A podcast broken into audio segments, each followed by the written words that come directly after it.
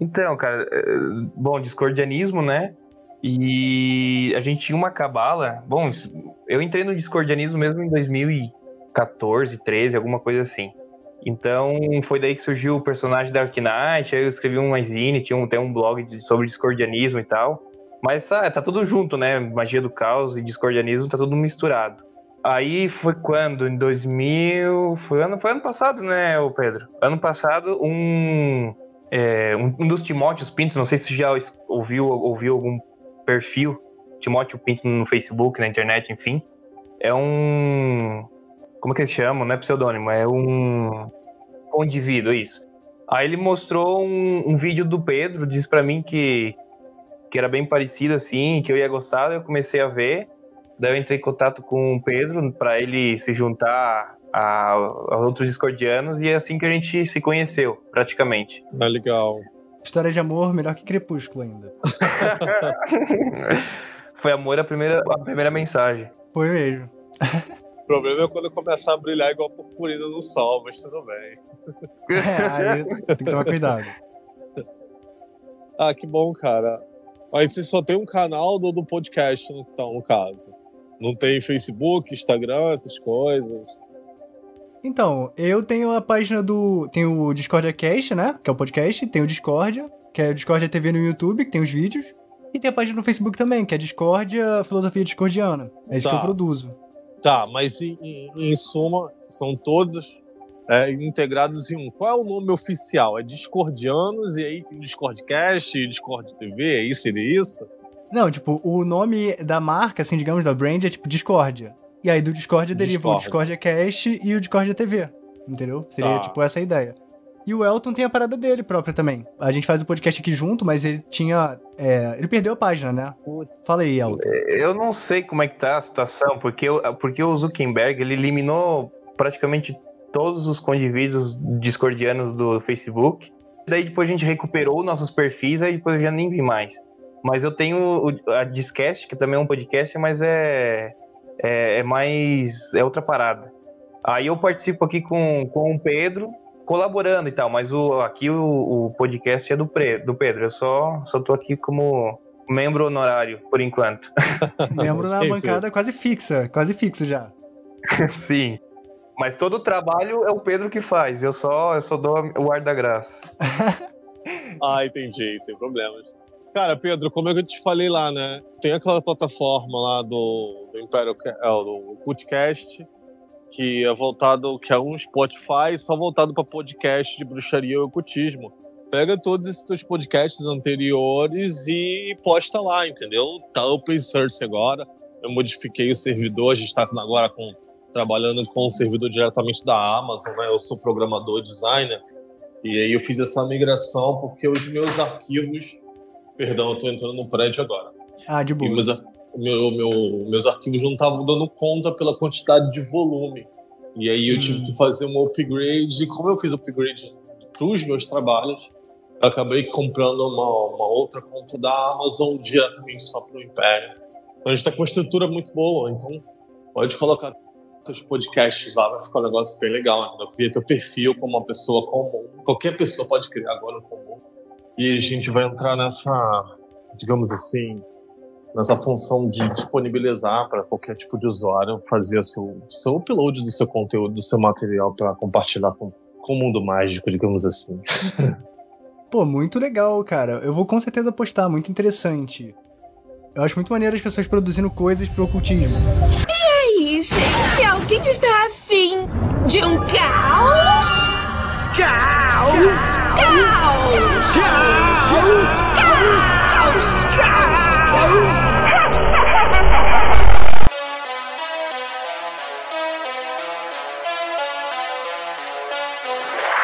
É, cara, mas então, eu gostaria de fazer um link aqui com isso que você falou, sobre como, tipo, caras como o John Dee ou Alistair Crowley acabaram se prejudicando, né? E o que a gente estava falando no início sobre o medo da, da pessoa de se iniciar, de começar a procurar sobre esse tipo de coisa. Você acha que tem algum tipo, vocês todos, né, acham que tem algum tipo de relação a o interesse por práticas mágicas? Porque eu vejo muitos paralelos, porque podem ser explicações sociais, ou místicas, espirituais, ou psicológicas, enfim. Porque, por exemplo, a pessoa que busca o ocultismo, ela geralmente já não é uma pessoa que já tá meio torta, digamos assim? Que se ela tivesse, e às vezes no bom sentido, Sim, porque se ela sim. tivesse alinhada ali com a sociedade, né? Digamos. Tipo assim, o cara, ele é um cara padrãozão, um cara cinza, entendeu? Esse cara não busca o ocultismo. Esse cara ele não faz nada. Ele vai, ele trabalha, ele acorda, ele dorme, ele caga e é isso. Entendeu o que eu quero dizer? E então, é, será que isso tem a ver com a pessoa que já vai pro ocultismo? Ela já é meio torta, então tem a chance dela fazer merda ou ser maluca, acabar ficando mais maluca. Você acha que o ocultismo pode deixar uma pessoa maluca, cara? É, eu prefiro que eles respondam primeiro, porque eu vou ser sincero dessa vez. Olha, cara, eu, assim, eu acho que. cara, eu acho que sim, a pessoa já nasce meio torta, já assim. A- alguns ocultistas, né, sempre trazia essa questão de maturidade, né, de que é, o conhecimento oculto chega na pessoa no momento certo, então às vezes ela tem um insight, ela começa a buscar por curiosidade, alguma coisa nesse sentido. E sobre se pode deixar a pessoa louca e maluquinha e doidinha da cabeça, cara, eu, eu acho que sim, cara. Pode. Principalmente as pessoas que são nervosas, que não possuem equilíbrio emocional. É, essas pessoas eu acho que é muito perigoso de, na verdade, elas se, tentarem seguir e tal. Pessoas impulsivas e, e zero equilíbrio emocional, assim, nesse sentido, realmente. Terminei a minha parte. E tu, Saori, tu tá ouvindo a Ah. gente? Ah, então. Tu é psicóloga da mesa, cara. Tu que tem que falar agora. se tu acha que a pessoa pode. Porque, assim, muitas práticas elas envolvem você forçar a sua cabeça numa loucura mesmo. Mas isso deveria ser controlado, Uhum. né? Tipo, claro que existem as predisposições, né, e tudo mais. E é complicado, assim, dizer, porque é muito doido, assim, tipo, fazer. é, e não digo doido de, tipo, num sentido pejorativo. Mas, por exemplo, tem muito paciente que chega e, ai, eu falei com Deus, eu vi a pomba do Senhor, eu vi não sei o que, eu lá lá lá lelê eu vi o espírito, eu me tornei ele, etc e tal. E aí, tipo, e aí é complicado porque aí a gente vai estar tocando em algo que diz respeito da cultura da pessoa. Então, até que ponto aquilo ali é a cultura e então é ela de fato, sabe? Tipo, e cultura e pessoa se misturam muito, então, tipo, eu acho que eu não saberia dizer, sabe? Tipo, mas eu acho que depende muito, porque, assim, existem casos que fica, assim, evidente que, tipo assim, existe é, uma crise psicótica, né, e tudo mais. Então, acho que são casos e casos. De alguma forma, talvez sim, sabe? Tipo, a religião, a maturidade ou imaturidade espiritual pode fazer com que a pessoa se sinta, sei lá, confusa, não sei. Mas de ser a causa pro disparo de um, de um transtorno, não sei. E digo é, a psicose enquanto não uma patologia, mas uma forma de organização psíquica frente ao mundo, sabe? Então, tipo, uma forma de estruturação, né? Então, tipo, tanto que a gente tem aí nas psicoses uma coisa muito comum que é do lance da grandeza, né? Então, eu fui o escolhido, né? Então, Hum, tem até umas análises do Harry Potter que falam que, na verdade, ele é só um psicótico, né? Então ele tem esse surto de grandeza, de que é então esse mundo paralelo para ele lidar com a falta dos pais dele, etc e tal, e que é, a, a criação de Hogwarts, etc. É, e, ah, nossa, cara, hoje tá foda, hein?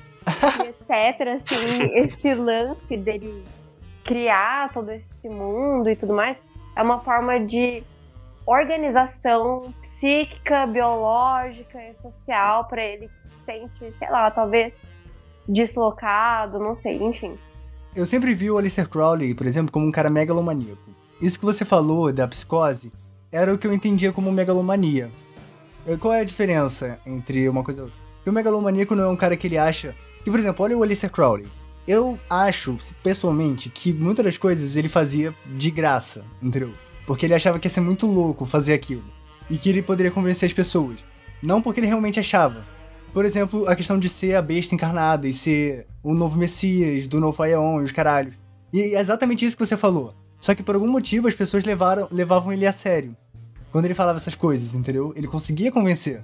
Vai ver porque ele evocava fogo nas mãos, assim, do nada, e as pessoas, caralho, é verdade. Você é o Messias do Nova Eon. Tem uma, tem uma história bizarra disso, na verdade, que, que ele tava num jantar e tava cheio de gente. Ele era, era muito conhecido na época. Isso eu acho que tá no livro do, do Telemita Mota. Ma- é, como é que era o nome dele? Manuel Mota? Como é que era? Marcelo. Marcelo Mota. E aí ele fala assim, que ele tava numa sala e as pessoas eram leigas, não eram cutistas, eram pessoas importantes da Uhum. elite e tal, da sociedade. E eles falam assim, ah, Crowley, já que tu é o mago, né? E tava fazendo frio, e a lare- lareira tava, tava apagada. Ele assim, cara, tu que é o foda, tal, tu é mago, por que tu não acende a lareira aí? Porque tá, tá fazendo frio aqui dentro, né? Dizem que ele fez uma evocação e aí fez um, uma salada mantra surgir ali na, na lareira e acendeu o fogo do nada. Esse é um. Porra! Catu! Jutsu. Agora, se é verdade ou não, ninguém sabe, né? Alistair Crowley da aldeia da Folha, né? o clã tinha o Alistair Crowley, mas tudo bem. Eu acho que tem muita coisa que é sugestão, sabe? Então, tipo, cara, eu não sei, sabe? Tipo, Porra, porque... mas o cara fez fogo. Ai, mas será que fez mesmo? Porque, véi, tem muita coisa que ela é sugestão. E se você falar, tipo, cara, nossa, sim, aconteceu, foi muito rápido. Você viu, vi, meu Deus. Sabe? Tem muita coisa que, ai, sei lá, eu não sei se eu sou muito, não sei, se eu racionalizo muitas coisas. Mas sei lá, sabe? E sobre esse lance da psicose com a megalomania, então, é complicado de colocar um, um tipo de limite onde, onde é uma e onde é outra, justamente porque às vezes elas acontecem ao mesmo tempo, sabe? E de, Entendi. tipo assim, e da psicose ela ser assim, esse lance estruturante mesmo, sabe? Então, é desse objeto que geralmente ele é persecutório, né? Então, de que geralmente a pessoa se sente perseguida, justamente porque talvez ela seja a escolhida, a foda, e só ela que sabe disso, sabe? Então, é muito comum isso. E tem pacientes que são mais esquizofrênicos, né, e tal, e que tem essa doença e tudo mais, e que a gente nota bastante isso, sabe? Então, tipo, tem ba- bastante texto que fala sobre um paciente que acha que tem uma ordem que tá assim atrás dele, então ele tem que fazer X coisa para que então ele se livre, justamente porque ele é o grande, ele é aquele que vai salvar. E não muito difícil é a gente achar isso no meio dos ocultismos, eu acho, né? Porque, assim, teve um amigo meu que, que ele era meio inclinado pra esse lado e ele, assim, usava muita droga, muita droga. E aí um dia, inclusive ele era da minha sala. Um dia, eis que ele chegou no meio de uma aula de processos psicológicos básicos, interrompeu a professora, foi lá na frente e falou assim: Gente, eu sou Jesus e eu não vou salvar vocês. Você acredita em Jesus? Levanta a mão e aceita Jesus. Você já aceitou? Aceita de novo, entendendo o carro e dirige. Eu sou Jesus. Eu dou ordem no mundo. Dirija, rapaz. Se alguém entrar nesse carro e eu morrer, pô, não vou morrer. Sou Jesus. Agora você acredita? Entra aí, rapaz. Você tá, Tá vindo de onde, PH? Belo Horizonte, meu nome é Wilson. Ele se fudeu, sabe quem que tá aqui? Jesus, eles vão tentar matar seu. Toma um tiro, ó. Pá, pá, pá, pá, pá. Você vai ficar vivo. Não cai não, tá? Você vai sentir o seu você cair, levanta. Cai, levanta, cai, levanta, cai, levanta. Eles se fuderam. Eu sou Jesus. Eles se fuderam. Pede licença. Pede licença, senão eu te mordo. Pede licença, palhaço. Me mataram quatro ou já morri mais de 150 mil vezes. Eu sou Jesus! Não vou. Vai todo mundo morrer. Caraca. Gente boa esse teu amigo, hein? Super. E ele ficou assim, o quê? Aí, tipo, na minha sala é, é bem complicado, porque, tipo, tem um padre, tinha um pastor na época, então o pessoal ficou assim, Imagina a tipo, confusão. Putz. É foda, né? Porque e aí a gente sabe, né, que todo esse lance nele, que, tipo assim, essas crises é, psicóticas e afins, elas começaram por conta do excesso de droga, né? Então, Hum. dos chazinhos e da erva, enfim. Então, é foda, assim, não sei. Mas sobre ser torto, né? E aí você esbarra com os ocultismos. Eu posso falar de uma experiência que ela é muito subjetiva aí, sabe? Porque eu sempre fui meio que a ovelha negra, sabe? Então. E eu sempre tive muita curiosidade, tipo, desde pequena, eu sempre tive muita curiosidade. Mas eu sempre deixei ali, sabe? Por medo. Até que eu tropecei com o, dis é, com o discordianismo. E aí, para mim, foi impossível não ir atrás, não ficar tipo, gente, mas o que, que é isso? Tipo, eu quero saber mais sobre. e aí que eu comecei a dar uma flertadinha assim um pouco mais séria e que deixou de ser uma curiosidade para se tornar um flerte, sabe? A diferença entre a curiosidade e o flerte é porque às vezes o flerte ele deixa mais claro, deixa mais evidente de que tem um interesse, sabe? Do que o curioso. Às vezes eu fujo, né? Tipo, sei lá, e e no flerte, não, assim, eu tento me arriscar um pouco mais. Eu tento, sabe, chegar ali e pôr o pezinho pra ver se, se vai mesmo. Eu não sei. Então, acho que não sei. Acho que eu sempre acho que eu não sei. É, você fala muito não sei. Sim. Eu tiro até alguns na edição, mas eu sempre deixo, porque faz parte da, do seu personagem Perfeito. já. Tudo pra mim. É. Não tira não, mas não sei. É, não, não vou tirar, mas não sei. Sim. Cara, mas algumas crenças, tipo o próprio discordianismo, te incentivam até a entrar nessa loucura. Só que a questão é que deveria ser algo consciente. Mas entrar nessa loucura de, me- de uma megalomania, de uma psicose, de, por exemplo, existe uma ordem mundial que tá me perseguindo e eu sou escolhido, tá ligado? Isso é uma parada super discordiana. Se um cara falasse que tem essa cabala, eu super acreditaria, entendeu? Ou, ou- ou então a ideia do próprio Finord, ou do própria sociedade finordiana. Que seria essa sociedade que tá em todo lugar, que tá escondida. E que o Finord é porque, tipo, é inexplicável e tal. Então, por exemplo, você vai se filiar à sociedade finordiana, a Paul, você escreve uma carta e joga pela janela, se ligou? Ou entrega pra qualquer um na rua. Esse tipo de coisa. Tem em todo lugar. E isso é, de certa forma, um- você tá se forçando a, a entrar num estado mental de talvez. pode ser comparado, talvez não na mesma intensidade, mas a psicose ou megalomania. Então você não acha que esse tipo de coisa, esse tipo de prática pode dar algum gatilho? Porque o Robert Anton Wilson, ele foi muito criticado por é, psicólogos, psiquiatras, etc., neurologi é, neurocientistas, sei lá. Porque, teoricamente, muitas das coisas que ele abordava eram coisas que te prejudicavam nesse sentido, entendeu? Que eram coisas que poderiam te fazer mal você praticar. Mas fazer mal em que sentido, sabe? Porque eu acho que no fim das contas é muito comum que as pessoas só queiram se sentir escolhidas e especiais, entende? Eu acho que esse lance da pessoalidade, sabe? De que é você, é com você que eu tô falando, é, é você que eu quero, sabe? É você que precisa é, fazer então isso, isso, isso. Então, eu acho que as pessoas se sentem muito como que eu posso dizer, atraídas por uma jornada do herói, sabe? Então, de me tornar aquele que vai fazer X coisa que vai ser muito importante. Então, eu não sei, sabe? Eu acho que que pode ser que seja assim gatilho para muita coisa, mas ao mesmo tempo, ai, eu tô tentando falar não sei, mas eu acho que é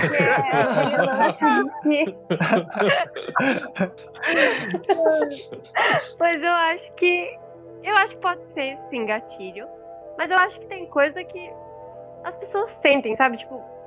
É que eu acho que eu tô tentando ser menos cética. Mas ao mesmo tempo eu fico meio, cara, pode ser só sugestão e pode ser só um lance de que ele só quer aquilo, ele só quer se sentir escolhido pra algo, sabe? Eu posso começar? Pode. Bem, eu avisei, né?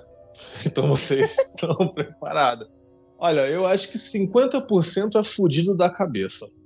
Eu falo logo. É louco, Boa. é doido da cabeça, é varrido. Não vale, não vale o pão que come de manhã. Não vale, cara, não vale. Porque uma das coisas que temos, eu tenho que eu criei nos estabelecimentos do, do Império é que é sociologia, psicologia e religião. São os três alicerces que a gente, nós temos lá. Aí você fala assim, poxa, por que esses três alicerces? Porque, primeiro, não adianta você ter um credo e você não so- socializar consigo próprio, próximo e com o próximo. Segundo, a psicologia. Não adianta você ter um credo e aquilo tudo ficar num lindo mundo da fantasia. Não, ele tem que ser investigado, ele tem que ser estudado, ele tem que ter uma prova cabal. Como você falou, a minha eu não sei, o seu não sei está sempre ligado a, entre a razão e a emoção. Putz, falei no X0, mas foi mal. é, mas é verdade, é o que a gente vive hoje em dia. Essa, essa dicotomia que tem na, na divisão espiritual, ela simplesmente vai deixar a gente louco. Ela vai deixar a gente louco. Uma hora você vai achar que realmente essas pessoas que disseram assim, eu posso porque eu acredito, às vezes elas podem estar certas e às vezes elas podem simplesmente estar redondamente erradas e precisando de um psicanalista e um terapeuta para tomar remedinho para dar um, sorriso na cara. Mas é, eu acho que é necessário se enfrentar tudo isso, mesmo que doa ou que doer, sabe? Mesmo que te chamem de louco, que te chamem de ovelha negra, como a Saori citou. É, tu acha que eu também não fui julgado dessa maneira? Sim, inúmeras vezes. E vou ser sincero, é, tô na casa dos 30 e ainda sou julgado assim, sabe? Lá no Império a gente é muito conhecido por, ó, tanto eu quanto o Gigi, é, como nariz em pé, sabe? A gente entra nos grupos e entra o nariz em pé. Essa semana eu entrei num grupo, cinco saíram, só quando eu entrei. Saiu tum, tum, tum, tum. É isso. É, aí o pessoal vai falando: caramba, o Lux chegou. Porque o conhecimento assusta. Sim. A fé assusta. E as uhum. pessoas estão naquele comodismo. E aí, quando eu chego nos lugares, eu, eu, não, eu não me permito ficar parado. Eu quero agregar coisas para mim. Eu quero. E aquilo que eu já tenho agregado para mim, eu quero compartilhar com os outros. E as pessoas não querem isso. Voltando sobre a gente estava falando sobre o comodismo. E aí eu sou tirado como o quê? O louco. Não, ele é o soberbo, soberbo louco, sabe? não sabe demais, sabe data, lugar, referência, falei, não, porque eu sempre estudei querendo tirar esse não sei da Saori. Eu quero trazer o mundo espiritual e, o mundo natural em equilíbrio para a gente poder entender os dois, porque o nosso corpo é participo da alma. A gente é 100% natural e 100% espiritual. Então a loucura vai vir de ambos os lados, ela não é um só. Às vezes você realmente nasceu esquizofrênico e você acha que é o Harry Potter, que foi a moda do Harry Potter. Todo mundo virou bruxinho nessa porra, começou a ligar de Leviosa no cu dos outros, botou um negócio e, mano, e virou moda aquilo, sabe? E, e hoje a gente vive os resquícios disso aí. Pensa que não, eu, te, eu vivo falando assim, de vez em quando eu coloco lá no Império do Instagram Instagram do Império. Eu falei assim, e aí, sua carta de Hogwarts chegou hoje? aí veio um monte de gente rindo, sacaneando, porque já me conhece. Porque exatamente isso. A pessoa tem essa experiência espiritual, é considerada como louco, mas tem que ter o bom senso, cara. O bom senso, eu acho que é uma das chaves fundamentais do humano, assim, em tudo, sabe? dentro de um relacionamento, você tem que ter o bom senso para não fazer falar besteira para tua namorada, para teu namorado, que seja um alienígena. Então, você tem que ter o bom senso. No trabalho, é, no trabalho você tem que ter o bom senso para não chegar no teu chefe e aí, filha da puta. Ah, mano, não dá, cara. Você faz isso com teu amigo, sabe? Então, as pessoas faltam bom senso. E aí, nessa falta de bom senso, só gera maluco e doido varrido, cara. Então, eu acho que esse meio acaba sendo um imã de doido mesmo. Acho que isso ah, é um consenso. Não tenha dúvidas. É um consenso já aqui na mesa. Mas, então, eu também concordo, cara, que eu acho que não... Eu acho que a magia em si, a prática em si, ela não causa, é, de nenhuma forma, algum tipo de transtorno mental. Mas eu acho que, de certa forma, pode sim incentivar uma pessoa que já, já é meio louca a cair mais dentro dessa loucura, etc. E também esse paralelo que você fez, que é também muito do que a gente tá falando, é, sobre você ser uma ovelha negra e tal, de que as pessoas vão te taxar de doido mesmo que você não seja. E eu não digo isso nem de uma forma muito de. de uma forma muito especial, de tipo, ah, nossa, como esse cara é doido, não sei o quê. Mas as pessoas geralmente elas simplesmente desprezam ou não dão interesse e atenção, né, para esse tipo de assunto. Isso é algo que sempre me intrigou, porque eu sou uma pessoa muito curiosa. Esse lance do não sei, eu sempre fui também muito de falar não sei para as coisas. E eu também tenho esse incômodo de não gostar de falar que eu não sei, de querer saber. Então eu sempre tive muito a ficção por ler. Eu sempre gostei muito de ler, porque eu tinha esse sentimento de que, tipo assim, se eu passar uma, a minha vida inteira lendo, ao longo da minha vida eu vou chegar num ponto de que eu vou saber coisa pra caralho, tá ligado? De qualquer assunto que seja. Eu sempre me interessei muito por filosofia, aí depois comecei a me interessar por ocultismo e tal. Eu sempre tive essa fixação de que eu preciso ler, eu preciso estar consumindo conteúdo, eu preciso estar aprendendo sempre coisas novas todos os dias. Tipo uma obsessão mesmo. E eu sinto que, às vezes, quando você vai realmente compartilhar algum interesse teu, algo que tu gosta muito, as pessoas te tiram. Tipo, não é interessante, tá ligado? É, até porque uh, a razão de eu ter criado o podcast foi muito também para conversar sobre esse tipo de coisa. Porque eu não sei se é algo da minha cidade, sei lá, né? Porque às vezes a gente pega a nossa bolha e a gente acha que o mundo é isso. Mas eu sinto que a minha vivência aqui, onde eu vivo, na minha cidade, é, eu não consigo. São pouquíssimas pessoas, pouquíssimos momentos que eu consigo conversar sobre certas coisas e compartilhar certos interesses. E eu acho que isso é algo, um problema que todo mundo, quase todo mundo, pelo menos, que se aventura nesse meio deve passar, né? Sim, cara, eu te digo que é justamente por isso que hoje tá cheio de grupo no Facebook que muita gente, na verdade, vai só pra ter biscoito, né? Porque, na verdade, assim, cara, nesse exemplo que tu deu, né? Eu também me passei, passei por isso e provavelmente aqui, não sei se o Lucas também passou, provavelmente sim quando tu começa a ir por um caminho sozinho, né, e todo ao teu redor não tá nesse caminho que tu tá seguindo, tu não vai conseguir conversar sobre esses, esses temas porque essas pessoas não conhecem ou tem um certo preconceito também, né? E aí é o único, único modo de achar pessoas para conversar sobre o mesmo tema é a internet, né? E é muito difícil, muito difícil achar pessoas que tá no mesmo feeling que tu, ou no, na mesma é, que tenha a mesma ideia ou no mesmo entusiasmo. Isso é muito difícil. E, e, eu acho que isso tudo também acabou gerando fenômenos nas redes sociais que hoje em dia é, juntando o comodismo, né, que foi o assunto do, do início do, do podcast, que as pessoas vão na internet, sabe que ali tem pessoas que tá ali no meio às vezes é para tirar dúvida, eu acho legal isso, mas é muita gente pedindo mais é, receitas prontas do que tentando tirar dúvidas existenciais ou dúvidas esotéricas ou até mesmo experiências com ela mesmo. E no final das contas, é um caminho solitário. O melhor, a melhor forma é realmente tu ser o, o aprendiz e o próprio mestre, cara, porque tem vezes que tu tem uma coisa foda que aconteceu contigo, tu vai relatar para uma pessoa e a pessoa às vezes, pois não vai entender da mesma forma que tu e não desprezar, mas não vai acarretar às vezes em, um, em algo positivo, às vezes. E até às vezes tu se frustra também. Também. Então, sei lá, tem esses dois pontos. Eu, eu, discordo um pouco de você. Eu discordo, na verdade, um pouco, não, eu discordo muito de você. Porque eu acho que a religião, a palavra em, em latim, religião, significa religare, sabe? Que é religar. É você estar próximo da sua fonte criadora. E assim você comunga com os mesmos, das pessoas com o mesmo ideal de fé. É, eu acho que dentro do escopo religioso que nós todos nós temos aqui, é essa questão de ser solitário é muito, muito, acho, alto mérito, sabe? Não, eu posso, eu faço, eu aconteço, mas na verdade não é assim. A melhor coisa é você comungar com alguém.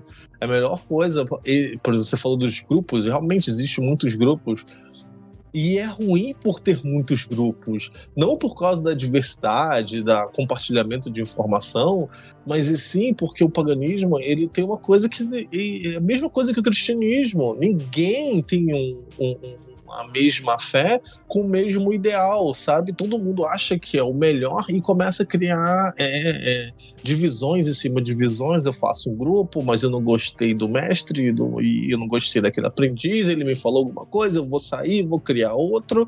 E é a mesma Como se fosse coisa. uma filial, né? Exatamente. E aí, igual que a gente vê igreja em esquina em esquina, sabe? A profissão de fé do cristianismo lá, lá atrás não existia templos, sabe? Quando Pedro, quando ele fala, fala aos filipenses no, no livro, ele fala de igreja, mas a igreja era o nome que foi dado igreja era o nome de comunhão, de pessoas para se unir, comungar da mesma fé, compartilhar as suas experiências e assim acrescentar. Mas as pessoas hoje elas ficam se dividindo em números grupos porque elas ficam achando que podem fazer qualquer coisa e no final elas não querem receber leis, não querem receber doutrinação e você às vezes um puxão de orelha, porque acontece, cara, vamos ser sinceros, nós mesmos que às vezes, por exemplo, é, que tem mais experiência, eu mesmo recebo é, é, puxão de orelha de pessoas que eu procuro alguma orientação, mas eu me proponho procurar uma orientação. Olha, eu tô passando por isso, isso, isso que, que você acha que eu deveria fazer? Cara, é, eu tenho muito, por exemplo, o Gigin, além de ser criador comigo dentro do Império, ele é um irmão para mim. A gente, caramba, a gente trabalha junto e ele vira e mexe com você. Ô, Luke, você tá maluco? Você tá doido? Sabe? Que merda que você tá fazendo da sua vida, cara? Que, que porra de ritual é esse? Tá ligado? Tá tudo errado porque as pessoas não querem puxar, não querem receber uma orientação, não quer ser bravo, não quer. Bravo é uma coisa simples, né? Tom, tomar um esporro e aí fica naquela, se fecha e vive sozinho achando que aquele mundo é o ideal, mas na verdade não é. Porque você fecha para a orientação espiritual como um todo, porque você vê a natureza. A natureza, a árvore, ela não vive sem a terra a terra, para ela continuar dando é, é alimento para a árvore, ela precisa da água. E para a água existir, eu preciso do céu para criar as nuvens, aí vem o sol. Então você vê se na natureza ela mostra para gente em sua grandiosidade que tudo tem que estar tá ligado para tudo sobreviver e nascer, crescer e morrer e restituir novamente, porque a gente é diferente. Sentido de comunidade, né? Sim. Interessante. Exato, porque mas por que eu tenho que ser sozinho? Não, mas olha só. Que a gente, assim, pega um exemplo, uma pessoa tá na, na religião católica, né? Católica normal, é ortodoxa e tal. Fez a primeira comunhão, fez a, a, a crisma e tal. E começa a se interessar por cabala. E na cidade que ela tá, ela não, existe pessoas, não existe templos que estudam cabala nem nada. Ela não vai poder falar sobre cabala com os seus semelhantes da igreja ela vai procurar pessoas fora dessa bolha, né? E geralmente, aí isso que eu queria dizer, geralmente ela vai procurar na internet. E, e para encontrar pessoas que tá no mesmo feeling dela, é muito difícil. E ela acaba se frustrando porque ela realmente não tá achando pessoas para elas se juntar a elas e seguir estudando, tirar dúvidas, entende? Aí nesse caminho ela vai, ela vai ver que ela vai, que ela tá sozinha. É isso que eu quis dizer. E às vezes ela precisa ser o aprendiz e o mestre dela mesmo por porque é obrigada, porque ela não encontra pessoas, porque às vezes tem um templo que está na cidade vizinha a 100 quilômetros, entende? É isso que eu quis dizer. Mas eu concordo com você, não tô tirando teu mérito nisso, sabe? Não, não, sim. Só para deixar claro o que eu quis dizer. Mas assim, eu trabalho com internet, eu sou programador e desenvolvedor há 10 anos, sabe? É, então, não tem nada que eu não procure num fórum e não ache uma solução. E o que eu não acho, eu vou deixar uma questão lá e aquela questão alguma hora vai ser respondida por alguém que tem o mesmo interesse. Se o templo é, é é, 100 quilômetros, como você citou, hoje em dia a gente tem aproximação da internet. E por que a gente não faz hoje, usa a tecnologia para se unificar? Não, as pessoas não usam para se unificar, elas usam para se separar, para se achar maior que o outro. Falta vontade. Exato. Tem as ferramentas tem as ferramentas, mas elas não querem. É isso que eu tô falando para ti, sabe? Eu entendo que a pessoa fica assim, ah, eu tô num estado de espírito que eu precisava disso. Cara, você vai encontrar alguém na internet. Por isso que a internet é tão vasta, porque todo mundo se encontra lá. E a pessoa dizer para mim que, ah, eu não consigo porque eu não acho ninguém. Desculpa, cara, eu não consigo concordar com isso, não. Cara, então, eu. É, foi mais interromper. Eu passei pelos dois, tá ligado? Eu passei pelas duas coisas, porque eu fiquei durante muito tempo lendo sobre essas coisas e, e me lamentando comigo mesmo. Nesse sentido de tipo, ah, eu não conheço ninguém, eu não consigo encontrar ninguém que compartilhe as mesmas coisas que eu, sou muito sozinho, pá. Aí eu sempre pensava em fazer o podcast. E eu comecei a fazer. E a gente tá aqui, né? Então, assim, é possível você encontrar as pessoas. Só que eu acho que muitas coisas limitam. Eu acho que uma das coisas é o texto. Pelo menos não sei se é uma coisa comigo só. Mas eu não me sinto tão à vontade ou tão conectado assim, conversando com vocês por texto como eu tô agora. É quase como se a gente estivesse pessoalmente mesmo. Você conversar por áudio. Só que poucas pessoas fazem isso. Tipo, ah, vou chegar em casa, vou chamar aqui meus amigos numa call, vou ficar conversando sobre filosofia, ocultismo. Só que é algo que deveria ser mais feito, na minha opinião. Deveria ser incentivado. Sim, e, e, era o que era feito antigamente. Por isso que eu tô te falando, a internet ela não veio para unir as pessoas, ela veio para separar. Parece que não, mas é verdade. Qual é a última vez, mesmo tirando da pandemia, que você junta um grupo falando sobre um determinado tempo, tema e você vai discutindo dentro da religião? Eu mesmo, com o Império, claro, tirando a pandemia mesmo, cara, faz muito tempo. Eu ensino as pessoas, eu dou cursos, é, mas totalmente online, sabe? A última vez que eu parei para conversar com uma pessoa é sempre o Gigim, mas mesmo os neófitos que a gente tem lá dentro do Império, é dificilmente a gente encontra eles, entendeu? Pessoalmente. Mas deveria ser, cara, sabe? Cafeterias e, e, e qualquer lugar público deveria se sentar. A ideia é comunhão, é comungar, é, é o religare. Mas infelizmente eu acho que as pessoas ficam presas no próprio mundo. Eu entendo que você, Pedro, você fala assim: ó, eu fiquei muito tempo sozinho, te entendo. Você ficou com as suas dúvidas e tal. Mas no momento que você se expôs, você encontrou todo esse mundo, correto? Sim. Então, tava ali o e tempo pronto. todo. Tava ali o tempo é. todo, só que você não quis. É isso uhum. que eu não concordei com ele, entendeu? Tá tudo aí. A gente que não quer no final.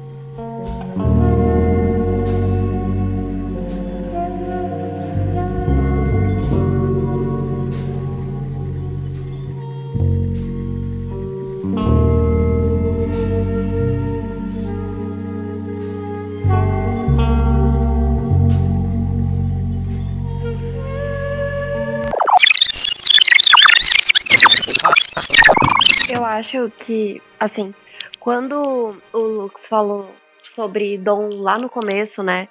E aí depois, né? É, aí depois nessa fala dele mais recente, né? Sobre o suprir os não seis, me fez pensar muito no que eu até conversei com um padre, assim, uma vez, né? E aí ele tava falando que o dom, ele tá primordialmente a serviço do outro né? Então, de que ele é algo que diz respeito também do viver em comunidade, né?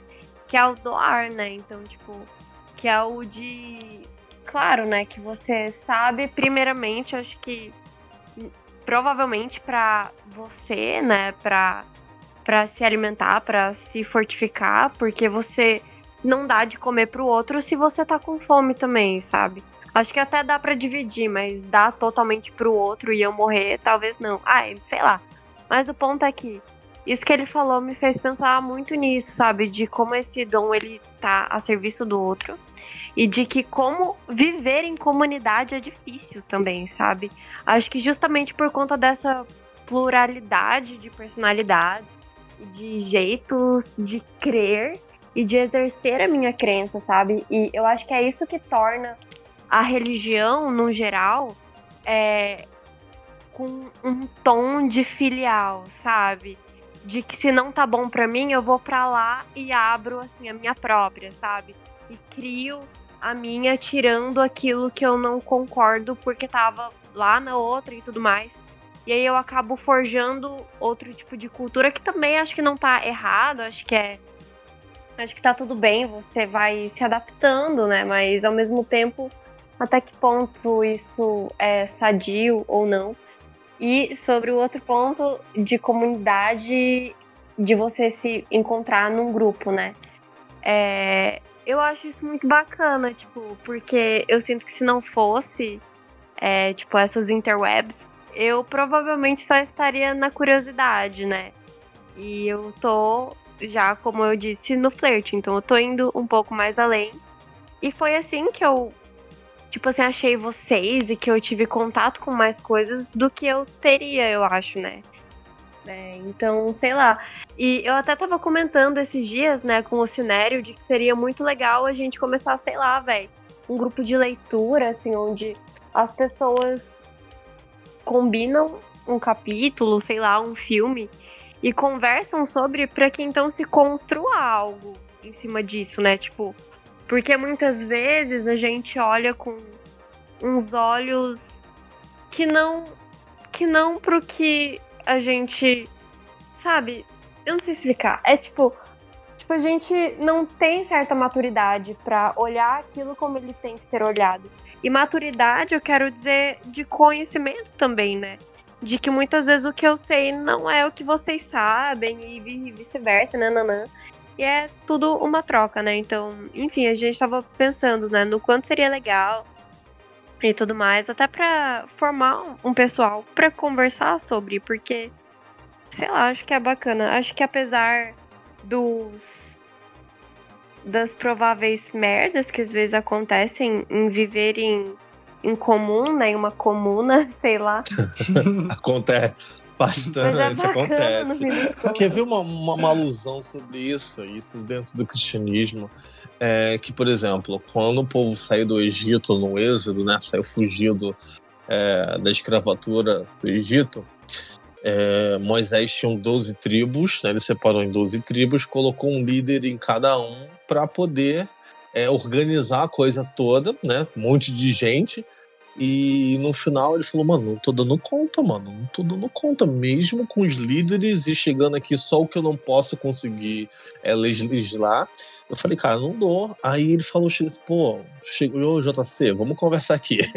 Deixa eu falar um negócio aqui, tá brabo pro meu lado aqui, cara, não consigo resolver. Eu falei, então tá, sobe aí no monte que, que eu vou te, vou te orientar. E aí Moisés subiu durante 40 dias, ficou lá, e quando ele desceu, ele desceu com as tábuas da lei eu acho que vocês estavam come começando a falar disso, quando eu entrei na cal, estava falando sobre isso. Ele veio com as tábuas da lei. E as tábuas da lei falam o quê? Simplesmente regras de sociedade como a gente viver. Não matarás, não, roubes, não cobiçarás, sabe? Não cobiçará a mulher do teu próximo, tá ligado? Porque é um mínimo. Não fará furry. É, então. Não pode. Não fura o olho do outro, sabe? Então, é, é igual família. Cara, a gente tem família. Todo mundo aqui tem família, né? Porque ninguém veio do, do nada. Do além. É, do além, cara. Se você tem uma família, por mais que você não goste da sua família, a sua família vai estar sempre lá. Aí você tem duas opções com a sua família. Ou você simplesmente abona ela e segue o seu caminho fora disso, ou você realmente entende cada um com uma sua persona, e, e, tenta viver em comunhão, sabe? Eu tenho uma família muito grande, sabe? Digamos que vovô e vovó gostava, não tinha televisão em casa e gostava de ficar na rede, sabe? pra você imaginar, por parte de pai eu tenho 12 tios e por parte de mãe eu tenho 9. Então. Meu Deus. É, então quando tinha as festas de família antes da pandemia, cara, era algo assim, mano, o Maracanãzinho coloca todo mundo dentro, sabe?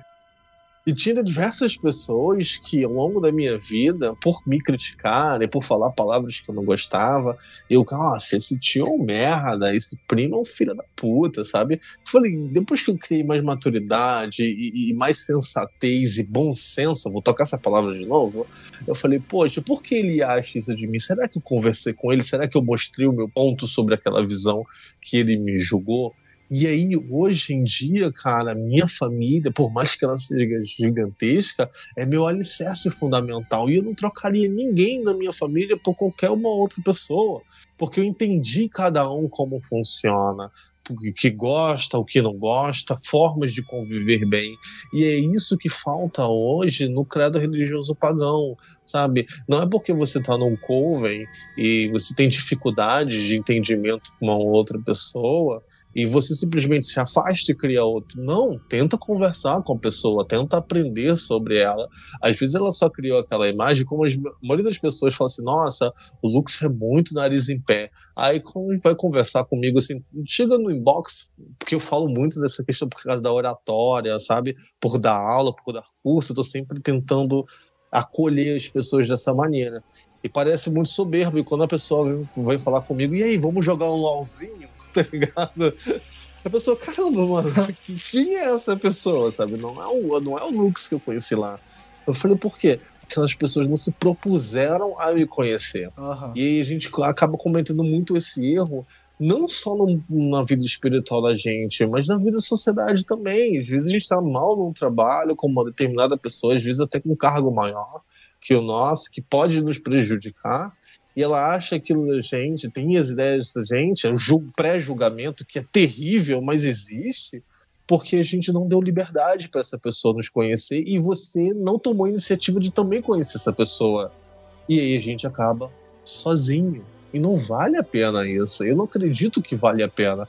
Vale a pena de a gente conversar. Como ela falou, poxa, eh, seria ideal de a gente pegar um, um, livro, um capítulo e dissertar sobre aquilo, debater sobre aquilo. Lá no Império a gente tem um canal do Discord também. E vira e mexe, a gente tem um grupo que está distante conversando. Do nada a gente pula todo mundo pro Discord e fica conversando. É todo mundo cachaceiro lá. Não tem um sóbrio. não tem um sóbrio. Então aí a minha foto aqui e a gente fica conversando durante horas, porque tanto eu quanto o Gigi, a gente entendeu que a gente precisava fazer isso, comungar com as pessoas. Tem uns doidos varridos lá, cara. Tem uns que eu falo assim: Meu Deus do céu, mano, o que, que esse cara tá fumando que eu quero também, tá ligado? Sempre tem, aí, é, é, imã de maluco. Não, mano, só tem imã de maluco. Mas mesmo na loucura dele, talvez uma palavra que ele solte uma palavra que a gente possa entender e que seja benéfica pra gente, aquele maluco valeu a pena na nossa, na nossa estrada, na nossa trajetória. Então vale a pena compartilhar.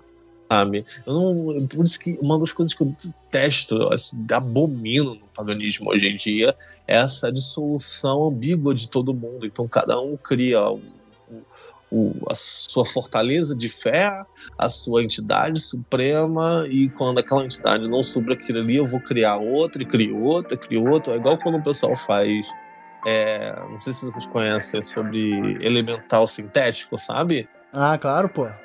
Que é, virou modinha durante muito tempo aí, né? Ele criou elemental sintético e depois de ele cuidar que ele criou aquele elemental sintético com outras pessoas, com um determinado propósito, ele larga de mão. Sim. E aquilo ali criou vida, aquilo criou uma existência. E aí você vai deixar ele parado lá no, no limbo, cara, ele vai te trazer o quê? Vai te trazer prejuízo, vai te trazer karma. Porque aquilo não, não era para ter vida. E quando tu trouxe vida, tu não teve responsabilidade, é igual tu, sei lá, adotar um gatinho, um cachorrinho. Você tem que cuidar. Você tem que comungar com ele, tem que deixar ele feliz pra ele te deixar feliz. E isso é comungar, é compartilhar. Mas, cara, e se você encerrar o elemental depois que você usar ele tipo, várias vezes? Perfeito, você fez corretamente fazendo isso. Ah, sim, beleza. Porque, assim, a, na magia do caos, no discordianismo. Mas a maioria não faz isso. Sim, não, não faz. Mas na magia do caos e no discordianismo tem os servidores, né? Que é basicamente um elemental sintético. Sim, não é? sim. Não é? Tu tá familiarizado com o termo servidor? Sim, sim, sim. Que tem os familiares também, né? Que enfim, tem várias eh, tradições usam o termo familiares para coisas diferentes, mas tem algumas próximas ali, se eu não me engano, o, Austin, o Austin Spare, ele usava o termo familiares para se, é, se referir a essas entidades artificiais.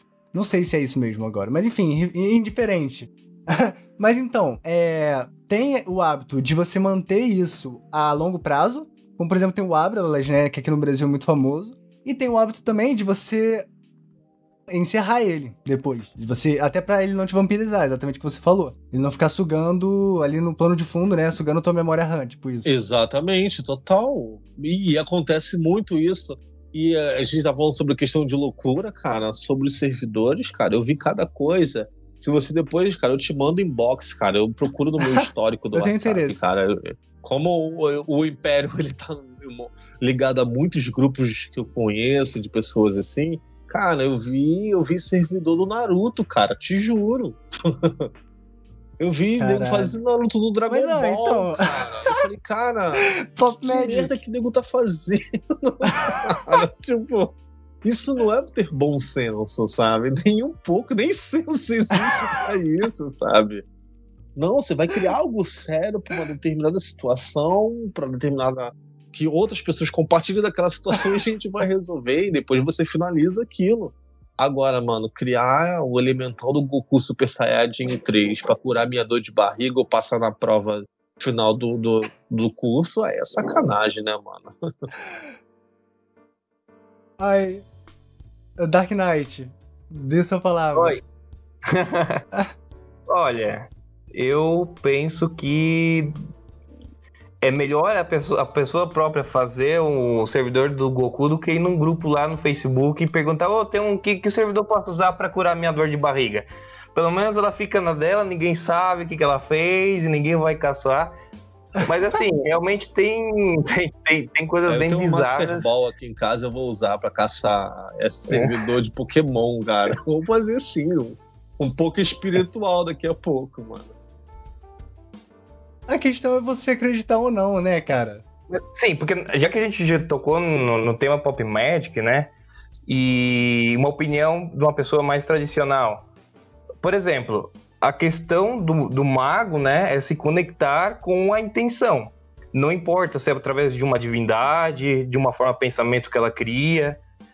Às vezes, para ela, um personagem que é muito favorito dela, que tem os atributos para a intenção que ela quer, às vezes isso facilita a, a magia dela funcionar. Ah, isso facilita, mas isso não prova, isso não é maturidade, cara. Isso não é maturidade.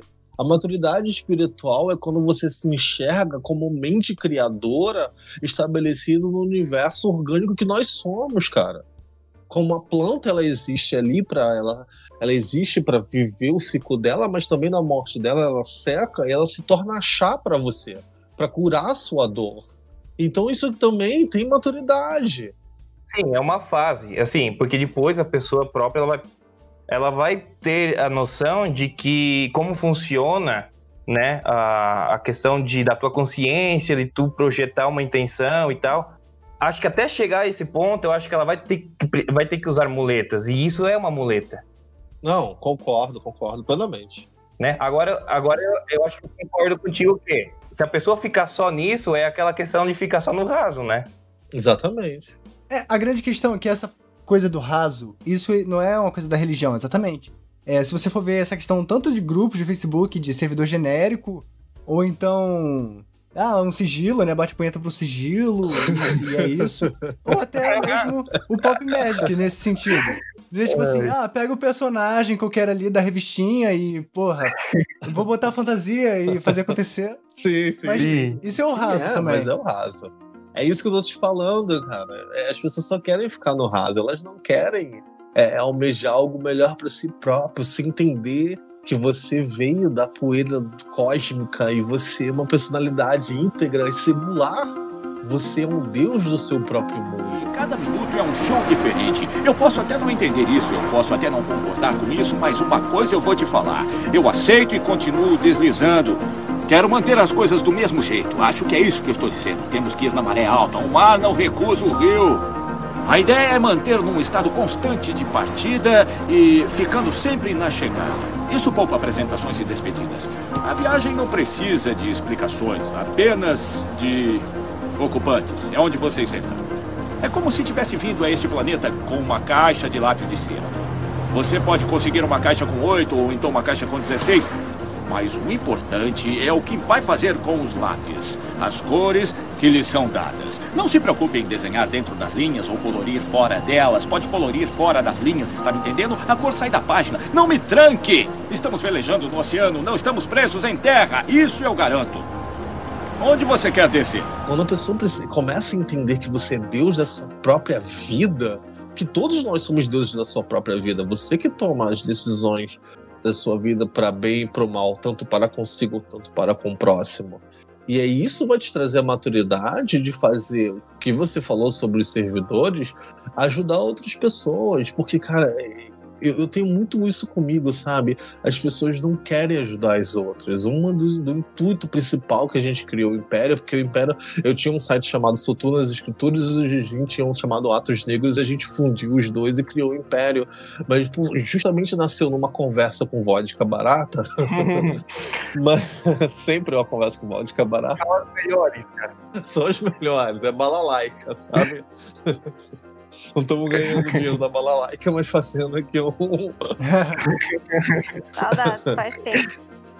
E porque a gente, quando a gente entendeu, nós dois ali naquele, naquela conversa, que a gente precisava ajudar mais o próximo, a gente falou: caramba, a gente já conseguiu o entendimento da maturidade de entender o nosso lugar no universo. Agora a gente tem que ajudar as pessoas a se colocar no seu lugar no universo. Porque falta muita gente para auxiliar. Às vezes você retém muito conhecimento e, e, não compartilha, sabe? E isso, cara, destrói, destrói uma geração inteira. E aí, hoje em dia, o que, que eles fazem? Eles criam essas, essas coisas de falta de bom senso do, do sei lá, do Dragon Ball Super, sabe? Essa porcaria do Dragon Ball Z da época. E cria essas coisas muito novas e elas não, não levam a sério. Não levam a sério, estão sempre no raso. E nunca vão crescer e vão ser é, eternamente esperando a sua carta de Hogwarts e a carta não vai chegar, meu irmão. Não vai chegar, simples assim. Putz. Tô triste agora, hein? É, não vai chegar, aceite. Já tá velha demais. Ai, é verdade, né, velho? Também a gente falar do, do, pessoal que usa só cristais, né? Tipo, fica a vida inteira usando cristais e achando que o poder tá dentro do cristal sozinha. É a mesma coisa também. Sim, concordo. Ah, porque essa pessoa entende que é, é, ela não é capaz ainda de gerar a intenção só pensando, só meditando, assim, já quando a pessoa já atinge uma iluminação, uma, um status, assim, de, magi, de magista bem, bem, bem para frente, né, bem avançado. Então ela acaba tendo que usar essas ferramentas para estimular a imaginação e a mente e focar né, naquilo ali e tal. E aí disso surge cada coisa bizarra, obviamente, na magia do caos, porque, porque tem muita gente que aplica de uma maneira literal aquela, aquela famosa frase, né? Do nada é verdadeiro, não, tudo é possível, nada é verdadeiro. Nada é verdadeiro, tudo é permitido. Permissível, Exatamente. permitido. Tudo é Possível era um programa da Ana Hickman que passava na, na Record.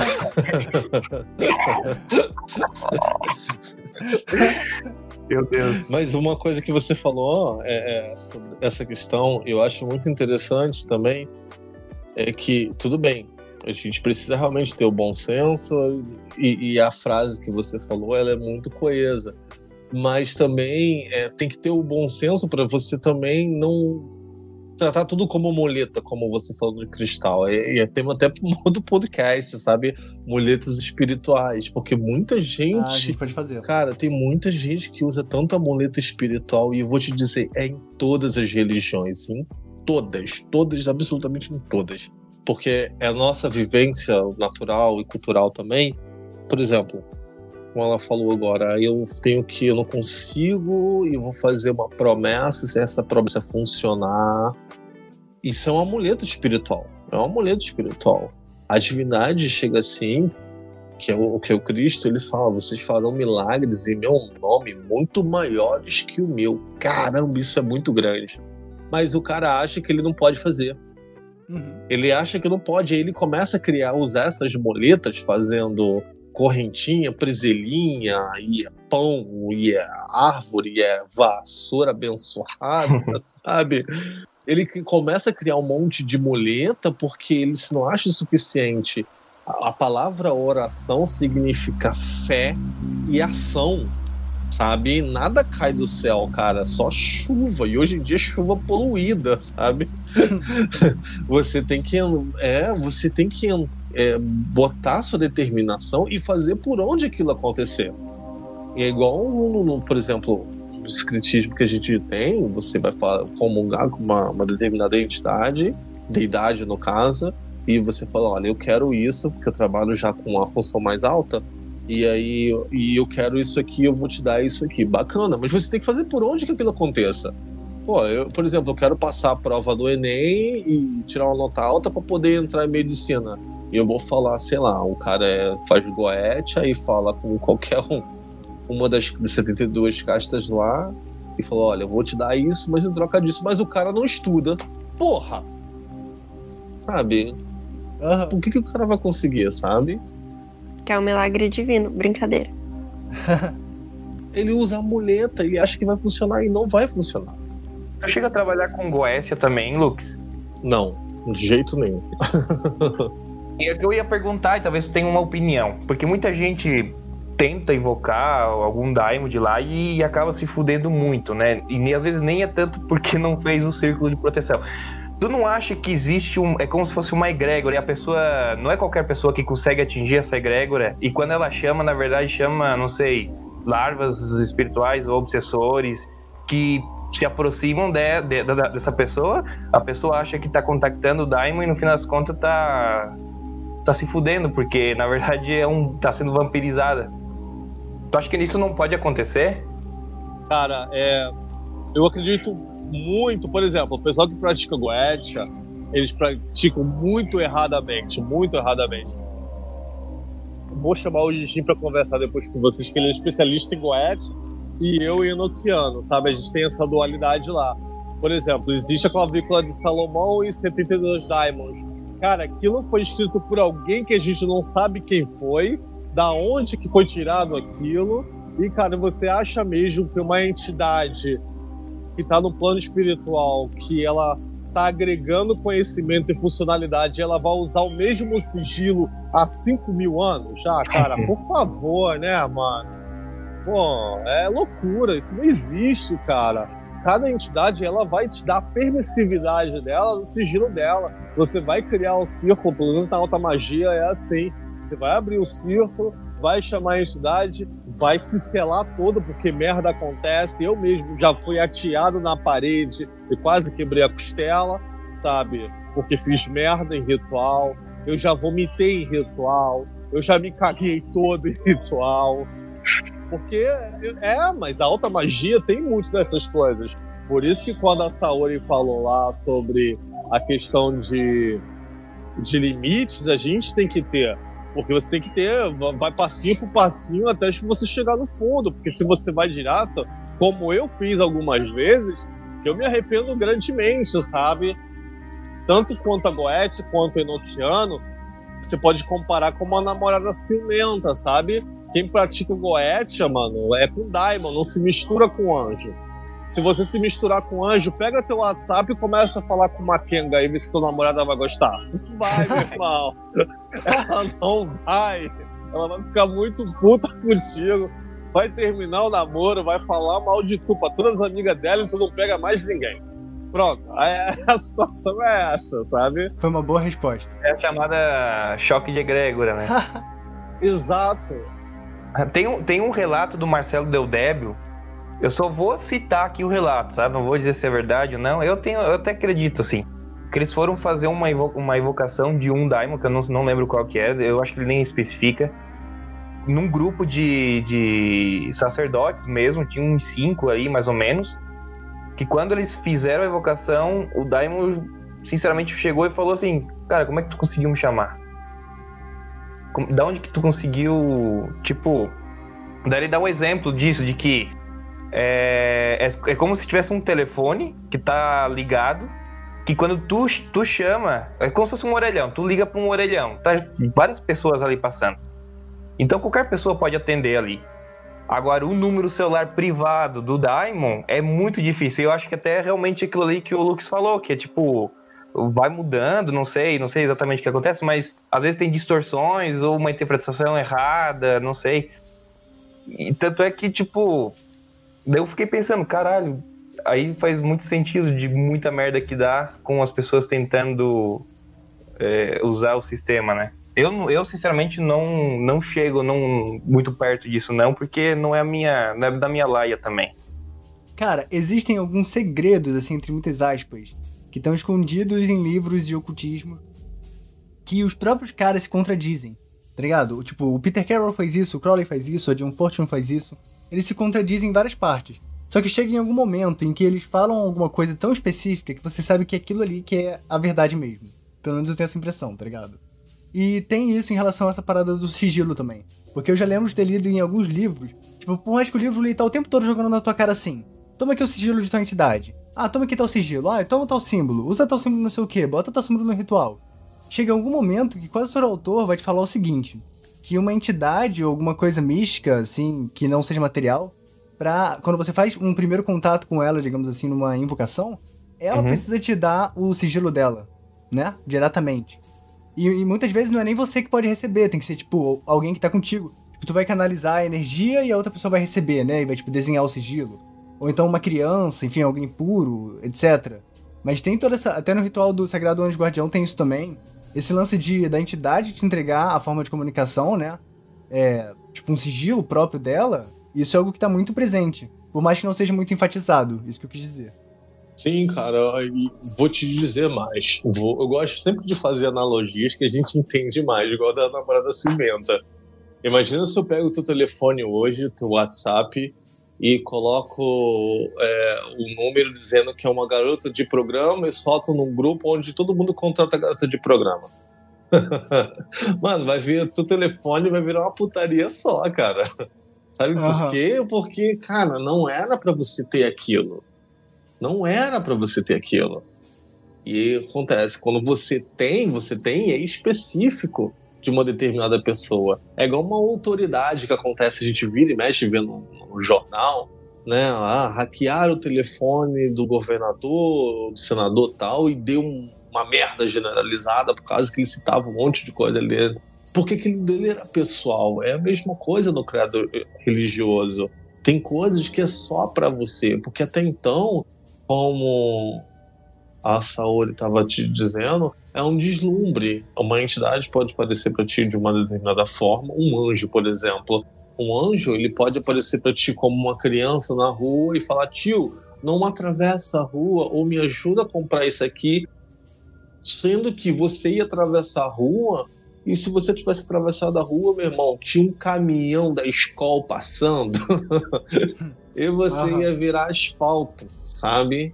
Porque acontece, é, citando essa analogia da criança, uma transmorficação de uma entidade, ela precisa, no momento certo, na tua maturidade ideal, ela te dá um número de telefone dela específico e único seu. Por isso que o nome chama sigilo, cara. Não é, é, tipo compartilhamento. Exato. Exatamente. É sigilo, é só seu, cara. Então, cara, qual é, qual é o problema dessas pessoas que ficam pegando sigilo dos outros?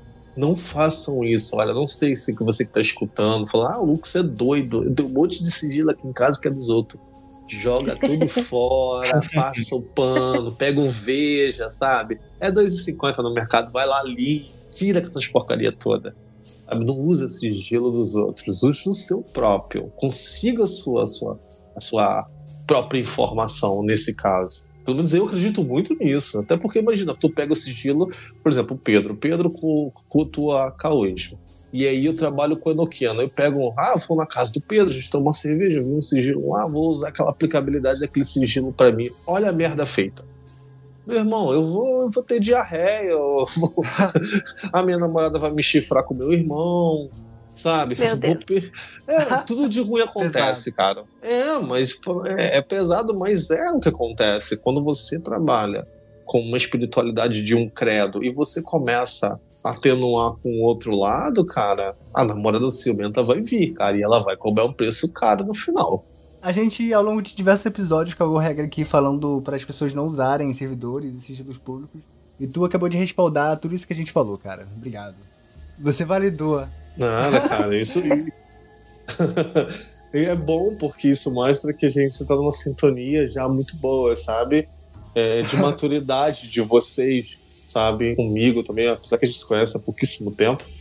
É, É, verdade. E se falou três vezes até aqui, pra ser sincero, né? Mas tu já ouviu a gente falando no programa, então tu sabe mais ou menos o que a gente Sim, pensa. eu ouvi muitos podcasts de vocês e parabéns assim pelo trabalho de vocês. Não teria chegado se- até vocês se não tivesse ouvido. E continue compartilhando informação, continue sendo sincera com consigo e com o próximo. Que o, o que a gente faz hoje, mesmo que seja uma conversa, é tá ajudando aquela pessoa solitária que, a- que a Saori disse, sabe? Então, vai ajudar alguém. Se ajudar alguém, já valeu a pena. É nisso que eu acredito hoje em dia. Sim, Sim, com certeza. fofo.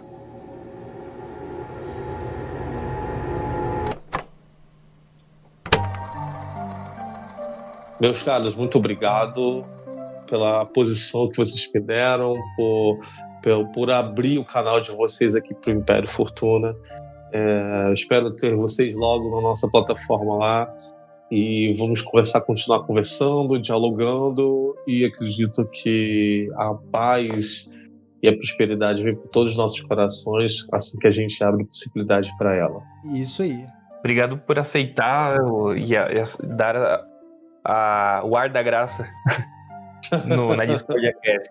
Não, tudo bem. Obrigado, obrigado. A gente se encontra mais outras vezes. Acredito que outros podcasts virão. Quero agradecer, porque começou, tipo, muito eu vindo de penetra, de ai, aí, galera, ué, ué. E aí de expor, né, assim, uns pontos e aí vendo o que deu, né? E, enfim, tô feliz, obrigada, gente. É sempre muito bom, assim, ouvir e aprender com vocês. Fico muito feliz. E é isso, obrigada. É, cara, eu agradeço muito a presença de todos vocês aqui mais uma vez.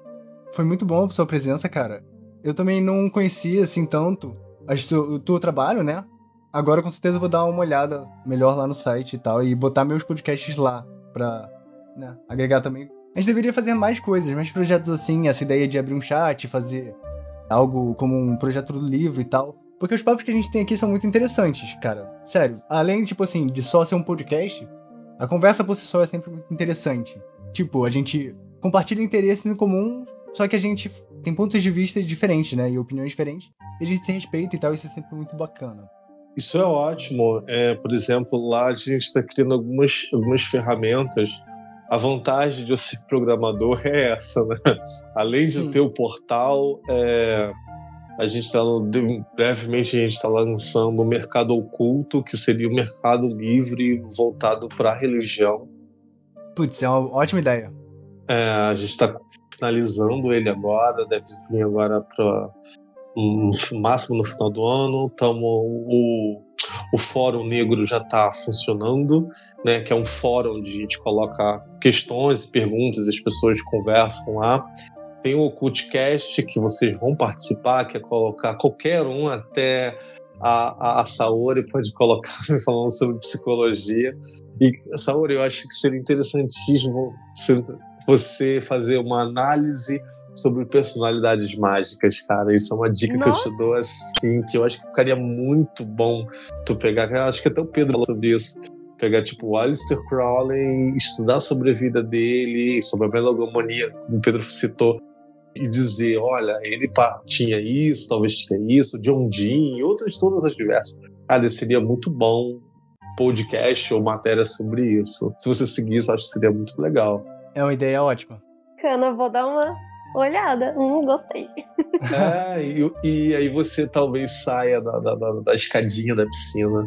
Isso vai te incrementar e vai chegar mais profundo, como nós todos estamos caminhando até lá. Esperamos um dia chegar.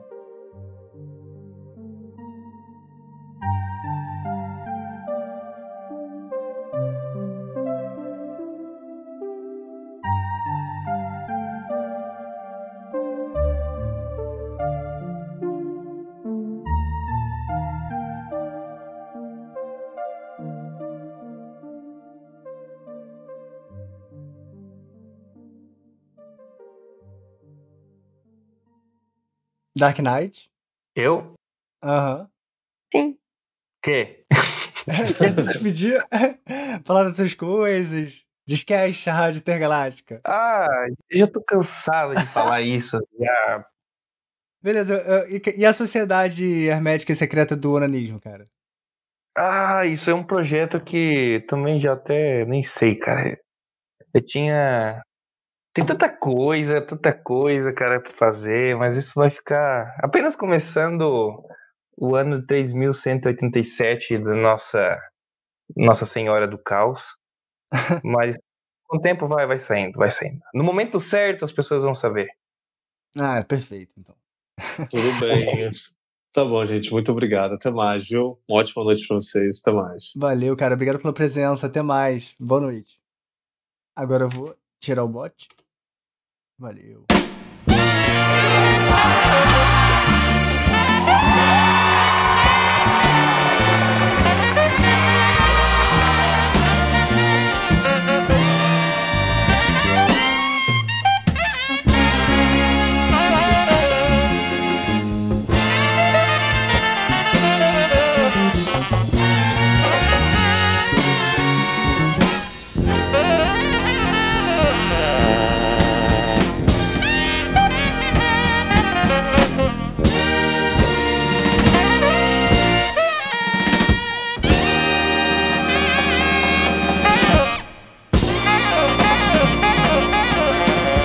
animação esquisita!